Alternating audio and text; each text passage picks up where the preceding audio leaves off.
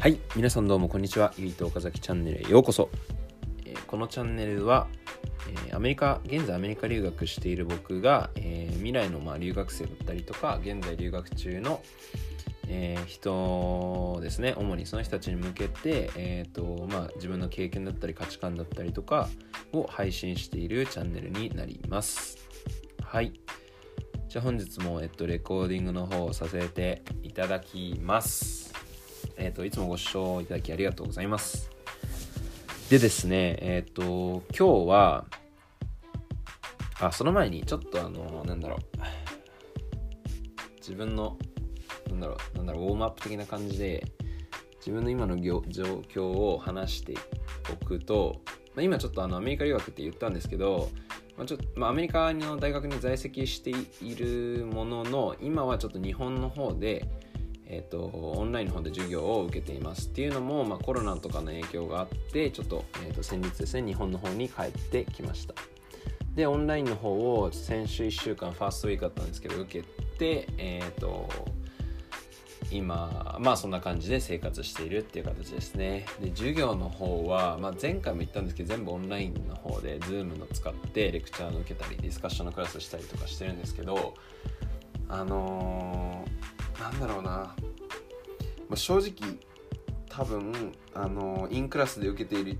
よりはまあなんだろう。僕的にはこう簡単というかイージーなのかなという。なんだろう授業が簡単っていうわけじゃなくて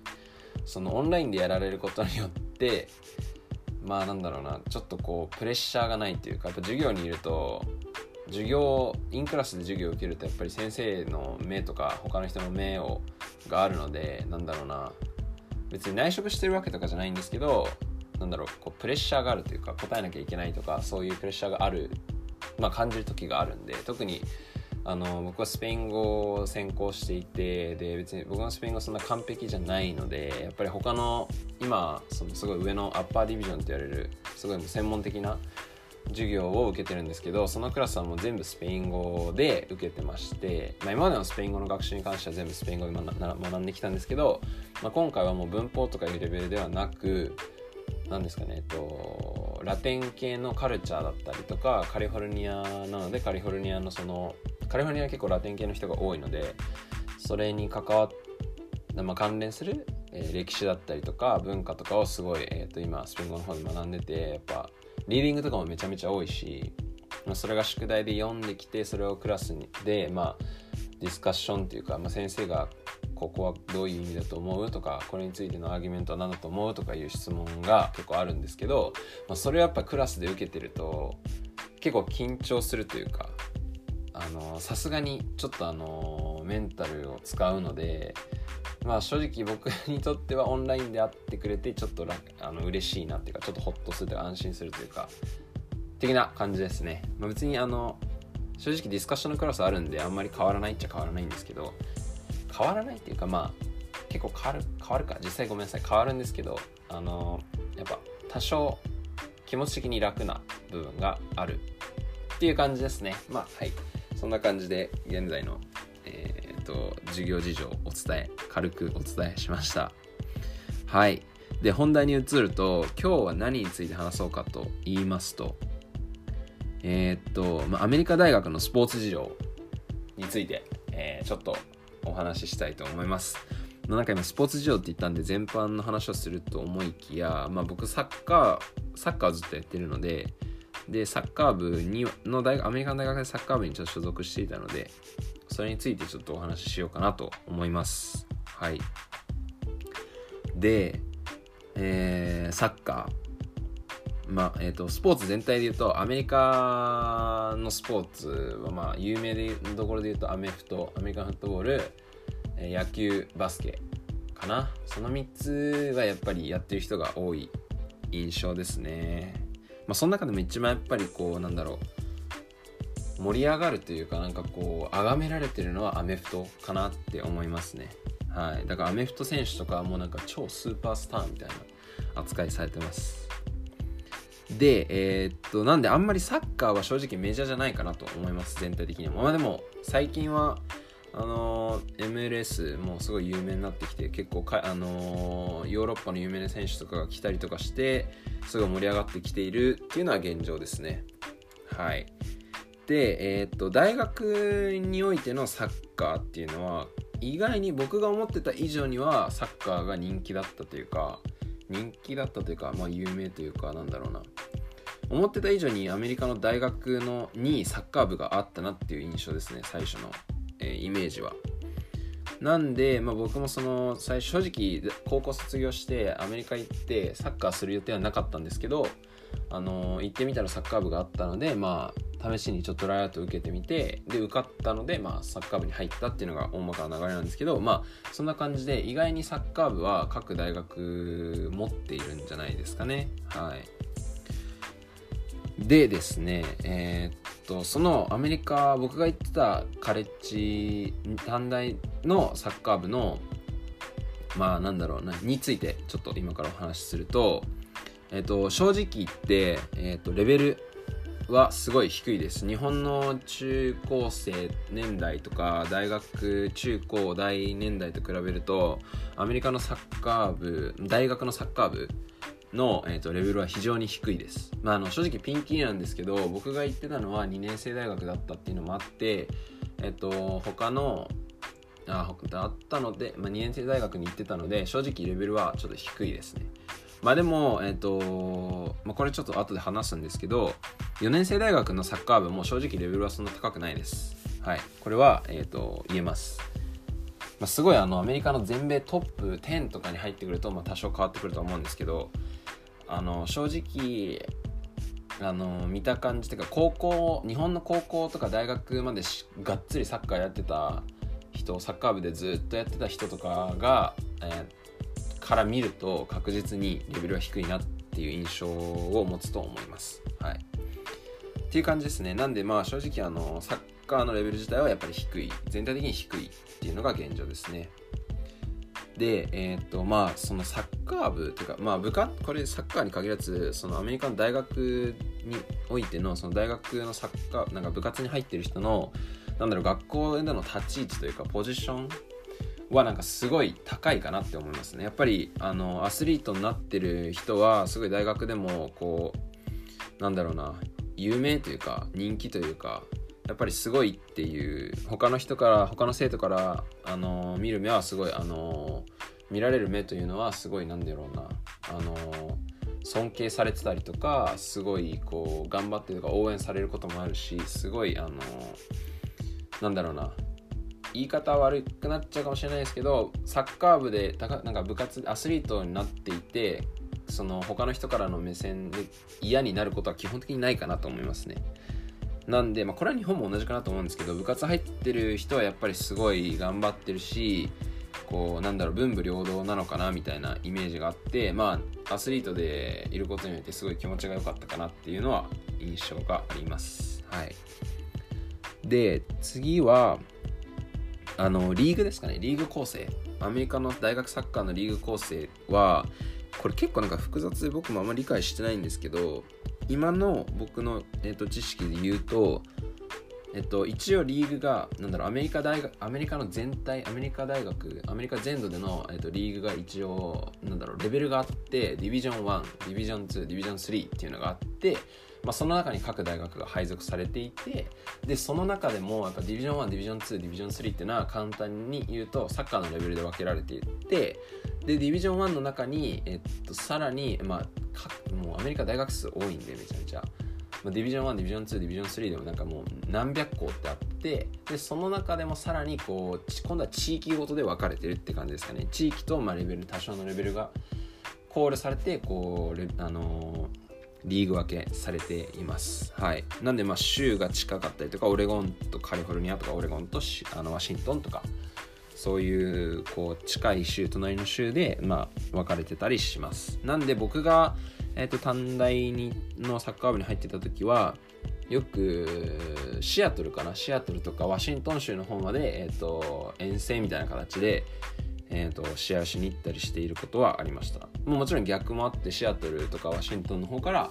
あのー、チームが来てうちのホームで試合するという時もありましたね。カリフォルニアはなかったかな。ただオレゴンのもう一番下の方でもカリフォルニアのその州の、えっと、ボーダーの近くにある学校が、えっと、僕のいた友人っていうとこまで上がってきて試合するとかはあった気がしますね。はい。なんで、まあ、リーグ構成はそんな形であって、まあ、かなりあのえーと、規模が大きいというか移動する範囲があの長いというか大きいというのが印象で、まあ、結構移動は疲れることが多かったですね。基本的にあのバスというバスっていうかちょっと大きめのバーンで移動してたのでまあでもあの車内は楽しかったですけどね。みんなと仲良く話せたりして。はい。でえー、っとここで簡単にまあ短大で僕が経験したことを言うとえっと、リーグシーズン制でアメリカのスポーツは。でサッカーは、えーと、7月8月ぐらいかな。8月ぐらいから10月か11月の初めぐらいの、まあ、約4ヶ月ないぐらいの、えー、期間が、えー、シーズン中ででその間に、まあえーと、試合数で何試合やっけな。い20もないぐらいかな。1718試合ぐらいやってた記憶があります。でチーム数はえー、っともう簡単ホームアンダーウェイであったから9チームぐらいあったのかな？18試合ぐらいあったとすると。はい、まあ、そんな感じかな。確か9もあったっけな。まあそれぐらいあった気がします。ちょっと数学苦手なんでごめんなさい。えっとまあそんな感じであってホームアンダーウェイで試合をしてました。でそれでまああのリーグ戦でその上位2チームぐらいが確かプレーオフ他のリーグのカンファレンスのチームと、まあ、トーナメントで試合をして、えーと、全米トップを決めるみたいな大会大きな大会にどんどん進んでいけるっていう形でした。でと僕の代はあんまりいい成績残せなくて、えーと、ちゃんトーナメントプレーオフはいけなかったのかな。はい、まあ、めっちゃ弱かったですね正直。で、えっ、ー、と、僕がいた代は、あの、日本人が、まあ、同じ時期に来て仲良かった3人がちょうどサッカー部に入って、日本人3人いたんですよ。で、まあ、その3人でよく、えっ、ー、と、よくっていうか、その3人含め、え、ー、と、あの、現地のアメリカ人学生たちと一緒にチーム、サッカー部入って、えっ、と、試合をしてましたということですね。はい。で、えっと、なんだろうな、得点王とか、そのちゃんとアシスト王とかもあったのかな、確か。ありましたね。で、いろいろそういう成績を含め、えっと、カンファレンスのリーグの、えっと、オールスターみたいなのも、の選出も、えっと、あ毎年あって、はい、ありましたね。そんな感じで、なんで、あの、頑張って成績残すとか、まあ、いいプレーしてる人は、結構見られてるんであのオールスターとかに選ばれたりもします。はい。ですかね。まあそんな感じかな。であでサッカー部に入る方法は基本的には、まあ、これは短大の場合でだと短大も4年生大学はあんま変わんないな。基本的にはあのまあ、トライアウトはどこの大学も大体あります。トライアウトがあってお金払ってえー、キャンプとかのトライアウトに行って、まあ、そこで合格を言い渡されるとか何2日ぐらい、えー、トライアウトを受けて、えー、の合否である場合とあとはリクルートヘッドハンティングというか高校とかの高校のサッカー部に入っててすごいいい成績残したりとか大学のスカウトチームの人が見に来たりとかして目に留まった時にはえっ、ー、とあのー、ぜひ入ってくださいっていう推薦をもらうこともできます。で、さ、大体その場合で入った時は、あのー、奨学金が出る場合が多いですね。まあ、これも大学によるんですけど、僕が行ってた大学の隣にあった、えーと、オレゴン大学っていうところは、これはサッカー部の話じゃないんですけど、まあ、アメフトとか、えーと、野球とか陸上とかいろいろあるんですけど、あのー、アスリートになった場合そういう形で、えーとヘッドハンディングされて推薦で入った生徒の大半の人は大体奨学金をもらっていて、えっと、オレゴン大学の場合は基本的にあの授業料がタダで生活費も寮に住んでもらえればその寮費も出される。っていう形ですね。ただ寮以外に住むとなるとその生活費は自腹になるんですけど基本的に、えっと、授業料はほぼ免除されているらしいです。はい。これはあの友達から聞いたんで本当かどうかわかんないですけどでも多分本当だと思いますね。あの大体あのアメリカの大学のアスリートの人は奨学金をもらって授業を受けているって形になりますね。はい。まあ、あとオレゴン大学の場合はちょっとナイキのサポートがすごい手厚いのでお金がめちゃめちゃあるのでそうあの授業料ほぼ全額ほぼっていうか全額免除なのかな多分になっています。で僕の言ってた短大はそこまでお金がないんですけど何人かには、えーと、奨学金が出ていたそうです。で、えーと、インターナショナル出演の留学生にはなぜか知らないですけど奨学金が与えられないという実力があっても与えられないという現状で僕たち3人の日本人はすごいそれを聞いた時がっかりしました。はい。っていうのもあの正直ぶっちゃけちゃうとチームメイトめちゃめちゃうまくなかったんで。